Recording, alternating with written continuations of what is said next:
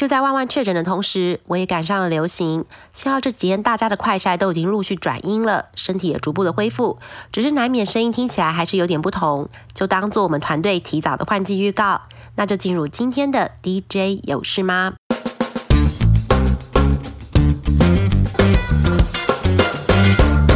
美股这周利用技术面的支撑以及财报利多带动反弹。根据元富投顾美股分析师江光宇的整理，二零零八年以后，标普五百只有在金融海啸以及新冠疫情爆发的初期，两百周的均线支撑被有效跌破。现阶段美股的景气虽然弱，但还没有确认衰退，极短线这个支撑还是有效。但反弹会面临核心通膨还在走高，以及企业获利还有可能继续下修的压力。以标普五百指数来看，再涨个一成多，就会碰到比较多的均线反压，恐怕很难一次。突破美股的架构还是会在区间反复测试的确认底部阶段。接下来要关注的是两年期、十年期公债直利率的变化，其中两年期的公债直利率会贴近联邦官方利率的预期。以联准会九月鹰派说法之后，市场已经把这波利率的高点朝四点九个 percent 迈进，十年期公债直利率也有可能会慢慢垫高到四点三到四点五个 percent，这个还是会造成股市评价后续的压力。至于美国总经面会不会从软着陆迈向衰退，就业市场的数据就是最重要的指标。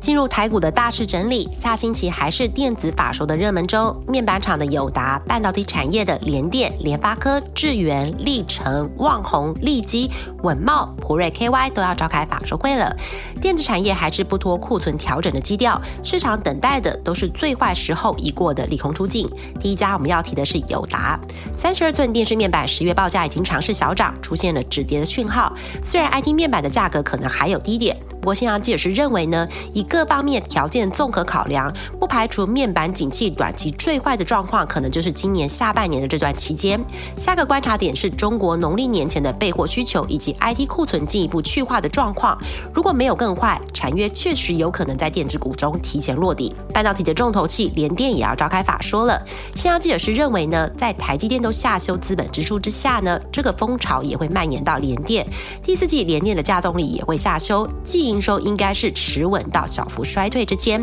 明年晶圆代工价格报价确实有进一步松动的可能。台积电跟联电明年获利要持续成长的压力比较大。只是联电比起其他的二线厂商，产品更趋多元，也会形成一定的下档保护。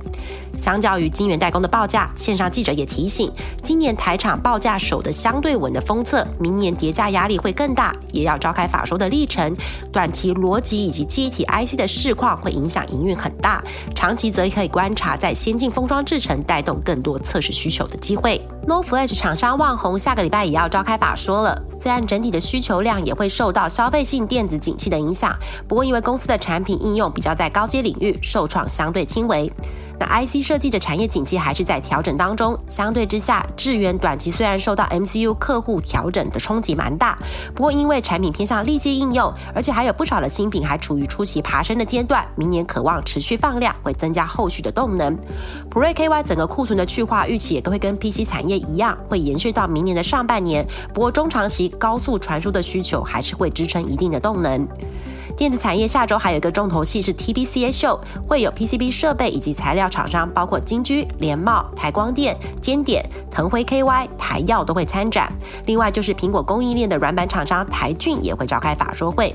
因为 PCB 产业是在今年第三季就急踩刹车，需求激动，整体供应链修正应该也会延续到明年第一季。不过最坏的状况是不是已经表现在股价上，就攸关于股价落地的时机。线上记者是认为呢，PCB 设备厂商。布局窄板以及先进封装的油田股票代号三四五五，群益股票代号六六六四，状况相对正向，其余还是要回归个别厂商新品布局以及终端的需求情况而定。产产下周的事情也不少，首先是到了实体以及电商通路的周年庆以及双十一旺季，下星期包括富邦媒、原版、交友社群网站的上凡都有公开的活动。线上记者是认为呢，电商今年褪去了疫情红利之后，富邦媒前三季营收的成长是没有达到过去两到三成的目标的。不过因为去年五到七月的三级警戒也是电商机器的高峰，第四季以后反而比较回归正常，搭配今年双十一的活动，第四季富邦媒的营收年增率有机会较。前两个季度垫高，原本则是从疫情后复苏的实体通路，今年周年庆的档期应该也会缴出双位数的销售成长。上半除了交友软体之外，跨足投资的保健食品公司大延生医去年提前转盈了，今年上半年这家子公司获利已经是去年全年的倍数以上。接下来释出的展望有机会提高公司在资本市场的能见度。下周长荣航也要首航意大利了，这也是公司暌违二十多年以后第一个新增的欧洲航点，也是目前国际航空唯一直飞意大利的航线。看好的是国人赴意大利的观光人口。记者会预期也会释出公司对这条新航线的期待。自行车大厂巨大也会举办五十周年庆的活动。公司近期受到入门款库存调整的影响，需求比较弱，市场也持续关注库存去化的情况以及越南新厂的最新进度。钢铁厂有丰兴、沛坡股票代号六二四八，东明 KY 股票代号五五三八的法说会，其中丰兴跟沛坡主要靠的都是内需市场，今年还是维持整场的。不过明年房市持续转弱，以及台商回流动能趋缓之下，市场也会关注需求的变化。东明 KY 只是靠中国的基础建设，上半年的看法还很正面。不过中国景气这一波调整之后，会不会影响到后续的扩产计划，就等经营团队释疑了。有档新股要上柜前的法说是明基财转投资的世阳股票代号六七八二，它做的主要是全系水胶的隐形眼镜产品。公司产品除了国内市场之外，还有销往欧洲、日本等等。后续公司在海外市场还有什么规划，应该就是成长的重点了。最后是台股的热门族群，选出的第一个是驱动 IC，这波跟着电视面板有望见到触底讯号，大尺寸驱动 IC 占比比较高的联友、瑞鼎、天域都跟进反弹了。波新亚记者是认为呢，目前库存水位普遍还是偏高，终端的需求变化才是真实的情况。联友预计在十一月上旬要召开法说会，应该会有比较清楚的实况展望。第一个是安控产业，受惠于美国国防授权法禁用中国系统的转单商机，整个产业已经从前几年的低档翻扬了，不过现在要看的是每家厂商在低潮期间的技术扎根够不够稳。西洋记者是认为呢，台达电子公司的精锐股票代号三四五四，嘉士达转投资的圣品股票代号六五五六，数位保全监控系统的奇偶股票代号三三五六，都是当中比较有机会的厂商。有机会多了解这个产业的投资人呢，也可以上 Money DJ 网站搜寻十月十四号 DJ 在线的相关分析，可以看到更多厂商这几年升级之路的质变。以上就是这周的 DJ 有事吗？希望对您的投资有帮助。最近天气变化很大，在这也要提醒大家多注意身体。预祝下周投资顺利，拜拜哦。